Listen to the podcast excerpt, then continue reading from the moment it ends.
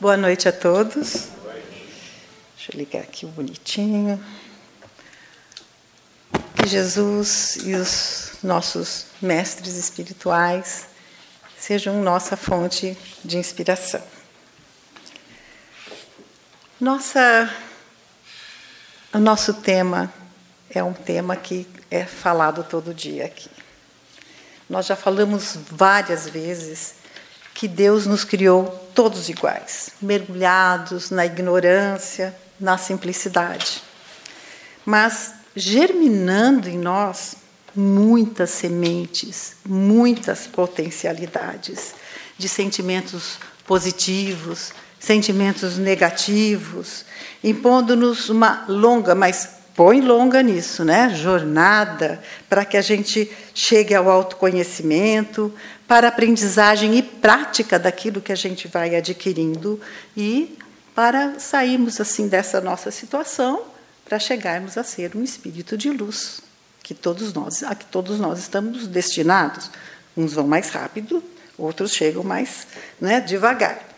Então aí tem um longo caminho a percorrer, uma longa escada a subir, assim com degraus imensos que a gente realmente tem que tem que vencer. Como disse Joana de Ângeles na nossa na nossa lição, ela comparou a dor da evolução, a dificuldade, ela comparou a dor do parto. Ela disse: é o parto que libera uma vida pulsante, a dor, né? E prisioneira através do sofrimento de quem a encarcera. Mas a dor da evolução, a dor que nós sentimos durante essa nossa, esse nosso desenvolvimento, vai ser maior ou menor, dependendo da maior ou menor materialidade que nós uh, nos apegarmos. Gente, aí eu estava preparando isso, parei nesse pedaço. Falei assim, bom, agora eu vou falar assim o que normalmente a gente fala, eu falaria, ah, para a gente ter uma boa evolução, né? para a gente conseguir esse autoconhecimento, para a gente evoluir, a gente precisa do quê? Do amor. Aí eu falaria sobre o amor, contaria uma historinha bem bonita. Depois eu falaria sobre a caridade, contaria uma historinha também, ia ficar uma coisa bem leve. Mas isso é falado aqui todo dia e nós estamos cansados de saber, e temos que saber, que a gente tem que ser o melhor que a gente consiga todos os dias para a evolução. Então, essa evolução daqui para frente, eu deixo para as nossas palestras, minhas inclusive, quando nós falamos né, ah, da caridade, da generosidade, ou do egoísmo, ou de alguma coisa assim. E hoje vocês me desculpem essa minha tendência, olha, chefe, provavelmente eu pegue uns cinco minutinhos a mais dos 25 permitidos, porque ah, eu, tenho, eu tenho a semente de, de professora, não adianta. Eu já falei que quando eu parei de brincar com as minhas bonecas, de embalá-las como mãe, eu comecei a brincar de. Eu colocava sentadinha e brincava de professora mesmo, de escolinha. Elas eram as minhas alunas. E eu ensinava para elas aquilo que eu tinha aprendido na escola. Tudo que eu achava interessante, eu sentava aí e ensinava. Eu depois brincava de casinha de novo, mas a escolinha estava ali.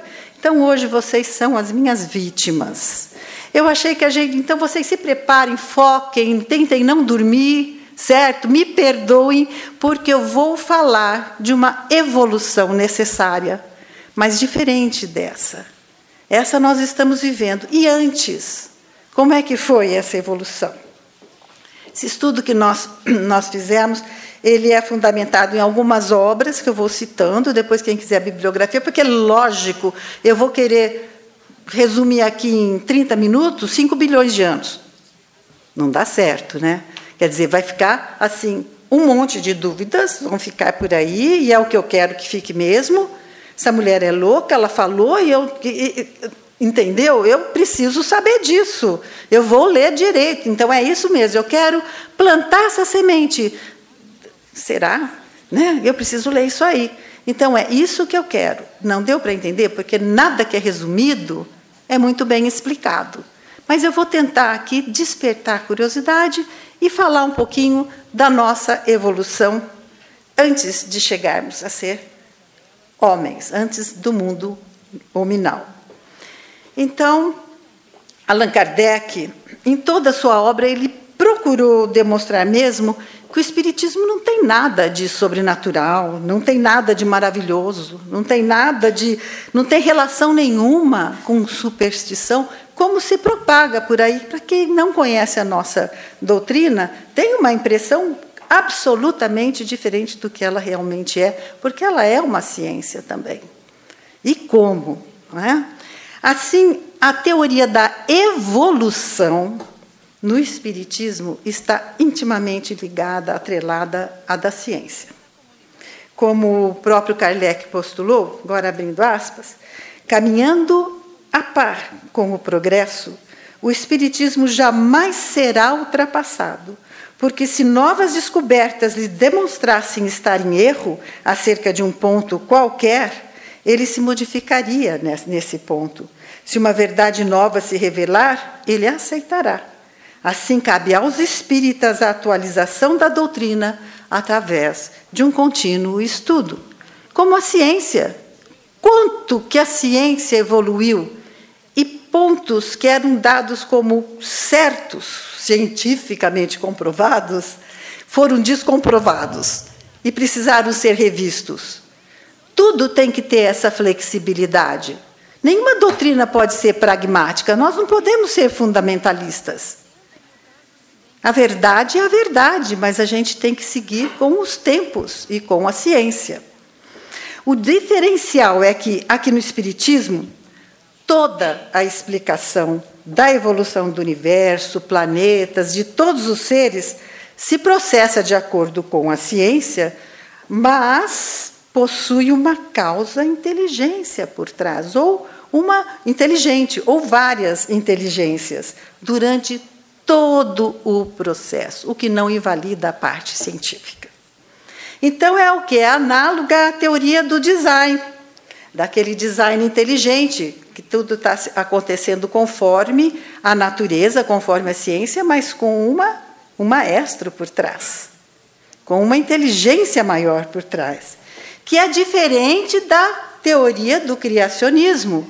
Criacionismo, Deus, né, essa inteligência chegou fez o homem prontinho. Está lá o homem.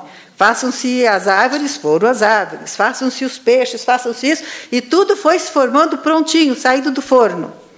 É diferente, então, o evolucionismo, o design inteligente, porque nós sabemos que Deus está por trás de tudo, certo? Mas sem ir contra a evolução científica. Bom, então, acredita-se que a vida na Terra tenha a vida, não digo até a formação da Terra, são lá 3 milhões de anos, até a, a, aquela flama, né, aquela, aquela massa incandescente uh, se formar como o nosso planeta, que vai aí uma longa história também, aí com, com, até ficar plena para conseguir uh, ter a vida aqui. Então, a partir da, a, desse momento, são levou 2 bilhões de anos, segundo a teoria que hoje prevalece.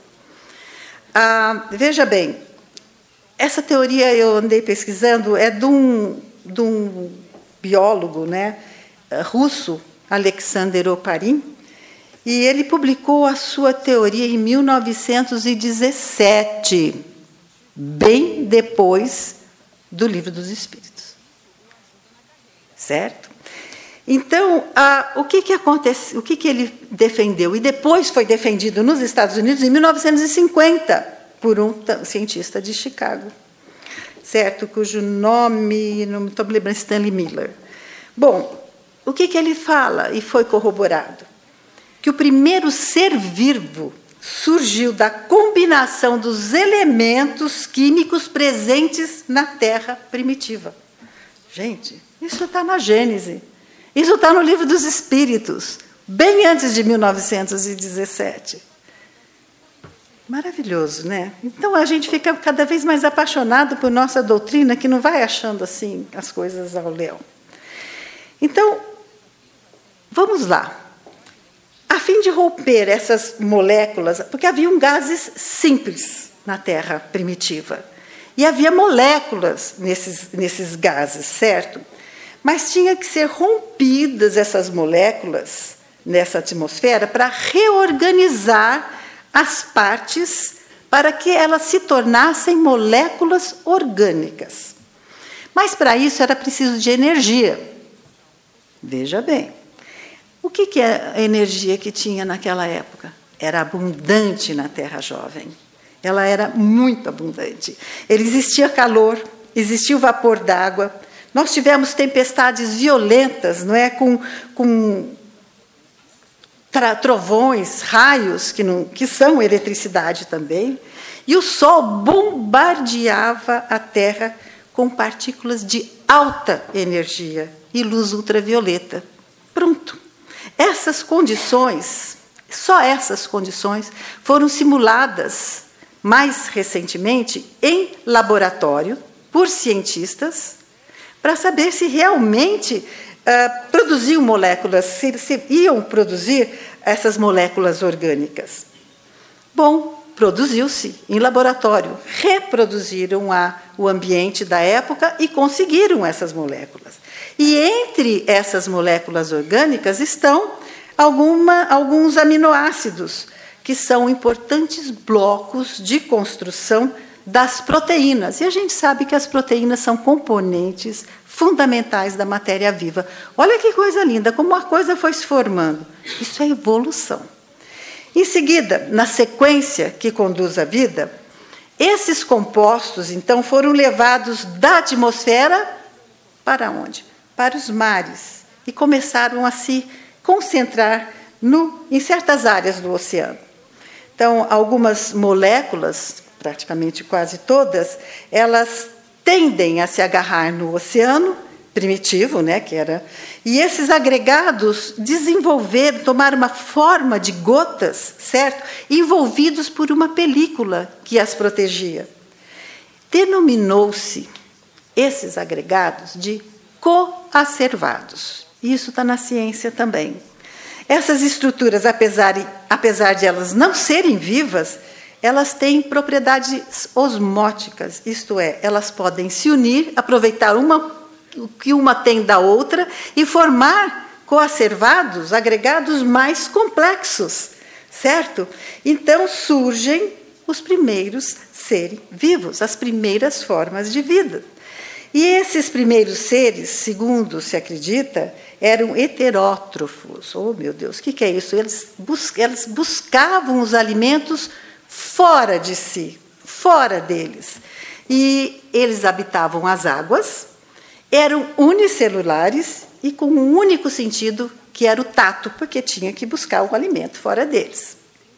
Bom, Emmanuel, através da mediunidade de Chico Xavier, escreve no livro A Caminho da Luz que todo esse processo admirável não foi obra do acaso, resultado de forças cegas, inconsequentes, e sim consequência de um trabalho muito bem elaborado dos espíritos superiores, responsáveis pelo destino do nosso planeta. Emmanuel nos informa que Jesus e a sua falange de engenheiros, químicos, biólogos, siderais estiveram presentes em todas as etapas da evolução do nosso planeta, fase a fase, até o despertar da nossa vida e daí por diante também. Emmanuel nos diz, isso aqui é lindo, gostaria de ler para vocês. E quando serenaram os elementos do mundo nascente, quando a luz do sol beijava em silêncio a beleza melancólica dos continentes e dos mares primitivos, Jesus reuniu nas alturas os intérpretes divinos do seu pensamento. Viu-se então descer sobre a terra das amplidões dos espaços ilimitados, uma nuvem de forças cósmicas que envolveu o imenso laboratório em repouso. Daí a algum tempo, podia-se observar a existência de um elemento viscoso que cobria toda a Terra. Estavam dados os primeiros passos no caminho da vida organizada. Nas questões 43, 44 e 45 de O Livro dos Espíritos, de 1857, A quimiossíntese, como é chamada pela ciência, e a teoria dos coacervados de Alexander Oparin, de 1936, são prenunciadas pelos espíritos, com palavras diferentes, mas exatamente com a mesma ideia. Demais. Evolução orgânica, então. Hoje não se discute, então, a realidade do processo evolutivo. A evolução das espécies é um fato inquestionável. E através de processos múltiplos, de fenômenos diversos, os primeiros seres vivos, como nós falamos, unicelulares e simples, foram precursores de todas as formas complexas que temos sobre o nosso planeta. Mas qual foi o mecanismo dessa evolução? Nós temos duas teorias agindo conjuntamente sem serem excludentes, certo? Uma não exclui a outra, que tentam explicar a evolução o darwinismo, que todos conhecemos, né? lançado em 1859, depois do Livro dos Espíritos, por Charles Darwin. No livro A Origem das Espécies, ele se baseia na seleção natural, ou seja, os seres mais aptos, não precisa ser o mais forte, mas aqueles que tinham a aptidão, que tinham as características de se uh, de conseguirem sobreviver naquele ambiente que ele estava. Um elefante que é forte não, não vive embaixo d'água. Então, conforme a evolução, aquele mais apto para viver naquele ambiente sobrevivia, os menos aptos desapareciam. Foram ficando os animais mais aptos de sua espécie em cada ambiente.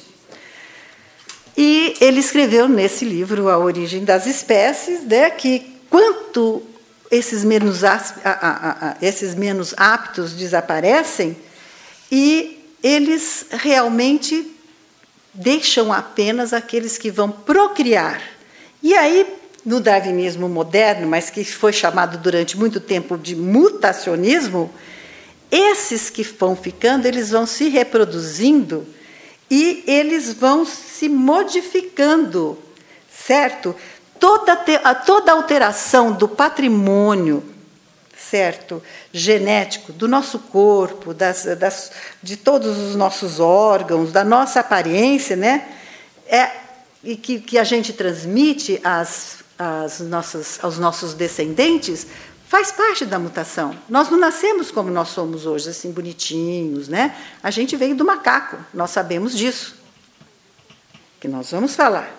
Né? Então, segundo essa teoria, o aparecimento de espécies novas seria o resultado de várias mutações ocorridas nas espécies anteriores. Hoje é chamado de neodarwinismo porque as espécies que, for, que se adaptaram e ficaram também foram se modificando conforme uh, o tempo foi passando. Mas vejamos o pensamento de Kardec.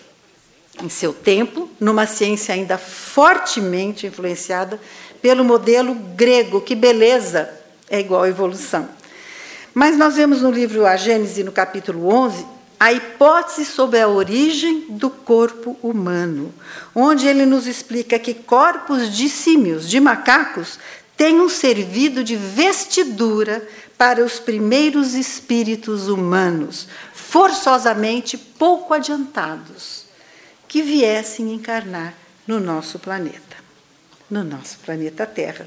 Sendo essa vestidura, sendo esse corpo dos macacos o mais apropriado às suas necessidades e, as mais, e o mais adequado mesmo aos exercícios que ele teria que exercer mais, mais para frente e mais adequadas né, para suas faculdades, para aquilo que ele viesse. Então, era o corpo que seria mais adequado para eles desenvolverem todas as suas capacidades. Muito bem. Em vez de se fazer para esses espíritos um invólucro especial, ele já teria achado um pronto. Vestiu-se então da pele do macaco, sem deixar de ser espírito humano. Eles vieram, então aqueles símios escolhidos para receberem esses espíritos muito primitivos, no começo, tanto que vieram nessa época, certo para cá, para eles irem evoluindo, eles continuaram e foram uh, se desenvolvendo e pela mutação foram realmente se transformando. E aqueles que não receberam os espíritos, por isso que todo mundo pergunta, mas se foi do macaco, por que tem tanto macaco que não virou gente? Eles não receberam os espíritos. Eles continuaram sendo símios e continuaram se reproduzindo como símios. Essa é a mais aceita hipótese pela ciência e pela nossa doutrina, que mostra que a origem do corpo em nada prejudica o nosso espírito, que é o ser principal, e que a semelhança do corpo do homem com a do macaco não implica paridade entre o espírito do homem e o princípio inteligente que está no macaco.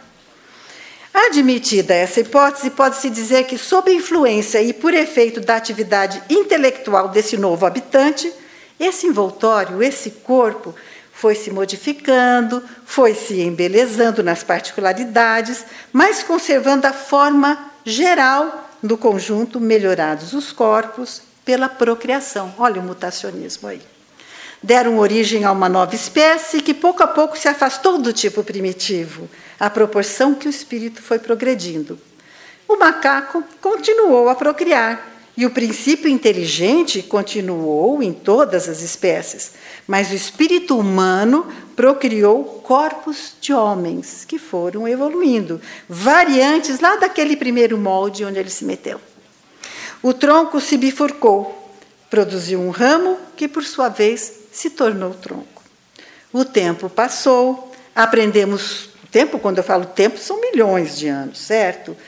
Aprendemos coisas como ecossistema, moral, valores, o passo lento da natureza, né, que não dá saltos, como nós sabemos, teorias do surgimento e evolução das espécies diversas, conforme a época, e conhecimentos disponíveis então. A questão evoluiu no Espiritismo pelas mãos de Chico Xavier, com Emmanuel, né? que nos esclarecem que muitas das transformações, isso eu achei maravilhoso, que muitas das transformações que se verificaram nos seres foram anteriormente promovidas em suas estruturas perispíriticas. Olha que coisa, gente, entre uma encarnação e outra. Esses, o, o nosso perispírito foi sendo trabalhado nos laboratórios siderais. E estas alterações criaram um campo magnético para as futuras mutações. Conta ainda, Emmanuel, que os seres atuais não tinham no princípio da vida todas as formas biológicas totalmente definidas como nós temos hoje. Vai saber se também a gente não vai continuar evoluindo, saber como é que a gente vai ser. E conforme a gente for evoluindo mesmo desse mundo para outro mundo mais adiantado, mais adiantado, a gente vai perdendo a carcaça. A gente vai perdendo a materialidade. Nós vamos ser um ser etéreo um dia. Mas nós já viemos de lá, já chegamos aqui e vamos chegar lá. É o nosso destino. Então, experiências múltiplas no patrimônio genético dos nossos antepassados, coordenados por geneticistas siderais, foram modelando aquelas formas que deveriam persistir até os tempos atuais. A seleção natural se incumbiria de fazer desaparecer aquelas formas primitivas, que eram inaptas, nós não precisaríamos dela. Por que os braços tão longos? Por que tantos pelos, né? A postura, tudo foi sendo muito trabalhado. Então, o que, que nós tivemos aí? Uma mistura do mutacionismo, do design inteligente e do darwinismo. E dizem que a nossa doutrina não é ciência? É porque não conhecem os de fora.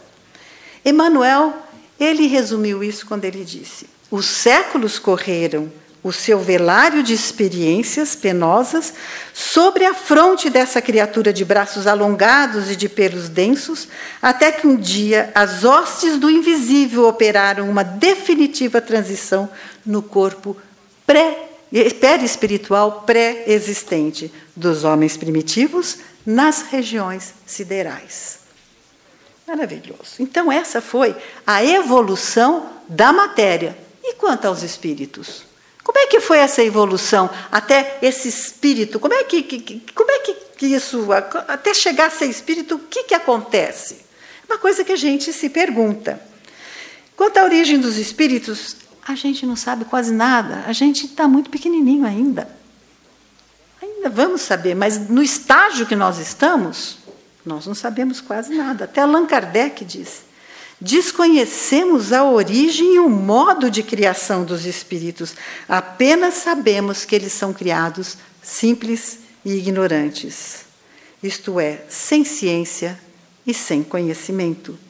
Porém perfectíveis, como nós falamos, e com igual aptidão para tudo adquirirem e tudo aprenderem e tudo conhecerem. Na opinião de alguns filósofos espiritualistas, o princípio inteligente, distinto do princípio material que nós vimos agora, se individualiza e elabora, passando pelos diversos graus da animalidade. É aí que a alma se ensaia para a vida e desenvolve, pelo exercício, as suas primeiras faculdades.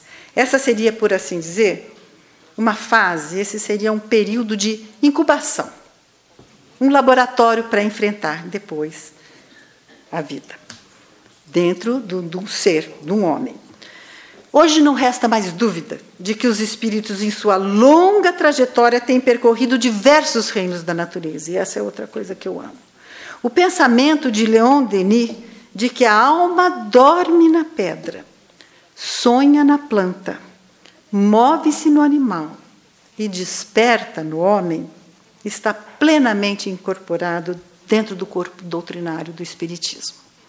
André Luiz, no livro Mecanismos da Mediunidade, ele explica que nós temos hoje, palavras dele, o espírito por viajante do cosmo, respirando em diversas faixas de evolução, condicionado nas suas percepções à escala do progresso que ele já alcançou.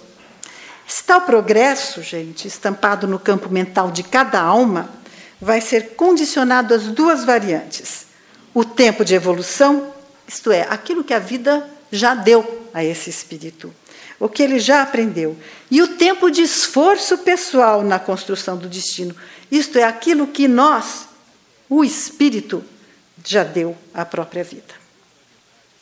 No livro Mundo Maior, no Mundo Maior de André Luiz, ele completa o seu pensamento.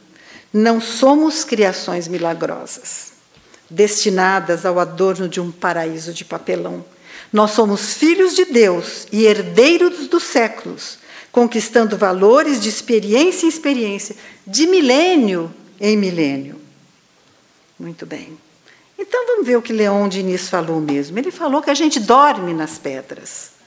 Acredita-se que antes de se unir ao elemento material primitivo, o fluido cósmico universal, que o Emmanuel chamava de protoplasma, dando início na, na, da vida no orbe, o princípio inteligente se encontrava nos cristais, completando o seu estágio de, veja bem o que, que ele aprende enquanto está nos cristais, de individualização, em longuíssimo processo de fixação coisa gregária, certo?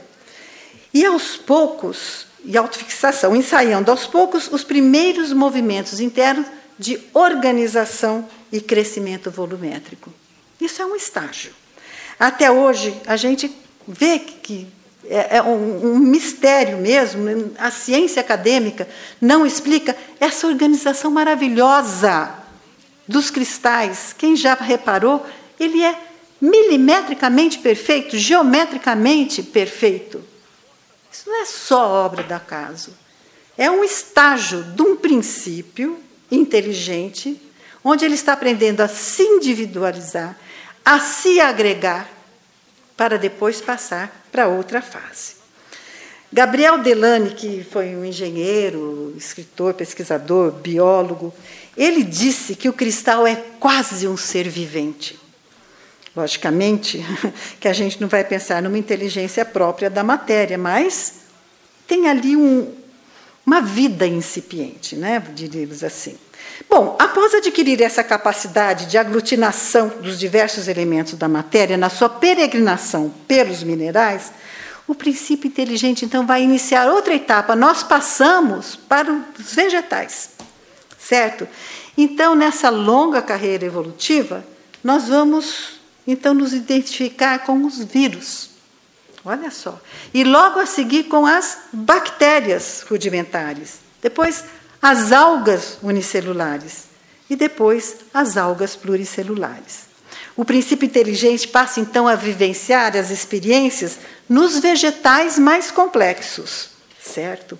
Melhor estruturados, onde ele vai adquirir mais capacidades, veja bem, de reagir direto ou indiretamente a qualquer mudança exterior. Isso se chama irritabilidade. Olha nosso estágio nas plantas. Nós aprendemos as sensações. Nós aprendemos a captar o que está à nossa volta, o que, que é bom para nós é o sol, é o vento, é a chuva. É ali que a gente adquire a irritabilidade e a sensibilidade, a sensação. Conquistas do princípio espiritual pelo reino animal, pelo reino vegetal. Mais tarde, agora sim, nós ingressamos na energia pensante, que é o reino animal. O princípio inteligente, então, vai se desdobrar desde os espongiários, as esponjas, que são os animais mais simples, né? até chegar nomes super estranhos, esquisitos dos animais que vão ficando mais complexos. Aí chegam aos crustáceos, aos anfíbios, aos répteis, né? aos peixes e às aves, até chegar aos mamíferos. Nesse imenso percurso, a o princípio inteligente vai estar enriquecendo a sua estrutura energética, aprimorando o seu psiquismo rudimentar e assimilando as várias e múltiplas formas de organização, a reprodução, a memória, a autopreservação. Né? Nós aprendemos com os animais, enfim, os diversos instintos, preparando-se para a sublime conquista da razão. De tudo que nós aprendemos no mundo animal, quando nós, nossa alma, nosso espírito ainda era um princípio inteligente no mundo dos animais, no mundo dos mamíferos, o mais importante que nós aprendemos de tudo foram os instintos que nós herdamos. Que são esses comportamentos que nós não sabemos nem porquê, que objetivo que tem, nem como veio aparecer. Tipo, o gato, ele enterra suas fezes, a sua urina, os passarinhos fazem seus ninhos conforme as suas necessidades. Cada passarinho, conforme o tamanho, conforme a sua espéciezinha, faz seu ninho de uma maneira diferente. As formigas, as abelhas, não é porque são inteligentes. Eles não são inteligentes. Isso é instinto, é para a sobrevivência deles. Mas, no entanto, em muitos animais, principalmente nos animais mamíferos superiores, que são o macaco, o cachorro, o gato, o porco, a mula, o asno, o burro, o elefante. Todos eles são animais superiores, esses mamíferos. Eles já têm uma inteligência rudimentar. Eles já, além dos atos, desses atos instintivos que nós herdamos, a gente já observa atitudes que demandam um certo grau de perspicácia e lucidez. Seria uma forma primitiva de inteligência relacionada às coisas que, fazem, que os fazem felizes, né? e às coisas que os fazem se sentirem bem e a sua autopreservação. Lógico, porque eles têm, não têm pensamento como a gente. André Luiz diz que nos animais superiores observa-se um pensamento descontínuo e fragmentário, a partir do qual nós vamos desenvolver o pensamento no reino nominal. E para terminar, nós chegamos nos homens. Agora, o princípio inteligente chega no reino nominal. André Luiz André Luiz afirma que para alcançar a idade da razão com o título de homem, dotado de raciocínio, discernimento, aquele ser automatizado que estávamos até então, em seus impulsos, no caminho para o reino angélico, nós despendemos nada menos do que 1 bilhão e 500 milhões de anos. E a gente ainda está nesse caminho. Quantos bilhões de anos pela frente para a gente poder melhorar, né? Não quer desanimar ninguém, não, mas é por aí mesmo. Então, com a conquista da razão, aparece o raciocínio, a lucidez, o livre-arbítrio, e agora sim, não aquele pensamento fragmentado dos animais mais, mas o pensamento contínuo nosso. Até então, esse desenvolvimento, esse progresso, tinha uma, orienta uma orientação centrípeta, isto é, de fora para dentro. Né? O ser crescia pela força das coisas, já que não tinha consciência nem da sua própria realidade e nem tampouco uma liberdade de escolha. E ao entrar no reino nominal, o princípio inteligente, agora sim um espírito, está apto para dirigir a sua vida, a conquistar os seus valores pelo seu esforço, a iniciar uma evolução de orientação centrífuga, isto é, aquilo que nós damos para a vida, e de dentro para fora, que é nosso valor, que nós conquistamos. A conquista da inteligência é apenas o primeiro passo que o espírito vai dar em sua estadia no reino nominal. Isso tudo eu falei, gente, porque a gente já chegou nesse estágio que a gente tem esse livre-arbítrio, é? a responsabilidade, a sensibilidade, a sublimação das emoções, enfim, todos esses condicionamentos que nós fomos adquirindo quando o princípio inteligente passando por todos esses reinos. Eu quis lhes mostrar essa longa caminhada, a importância das milhares de encarnações que nós temos ainda que passar e que passamos para nós virmos lá do átomo que nós vimos, do seu desenvolvimento, até nós chegarmos ao reino dos espíritos perfeitos, porque nós chegamos lá. Nós vamos, nós somos anjos em potencial. Me desculpem toda essa aula chata, teórica, mas se, de, se vocês ainda ficaram, e tomara que tenham ficado com bastante dúvida na cabeça, procurem ler. Boa noite, muito obrigada.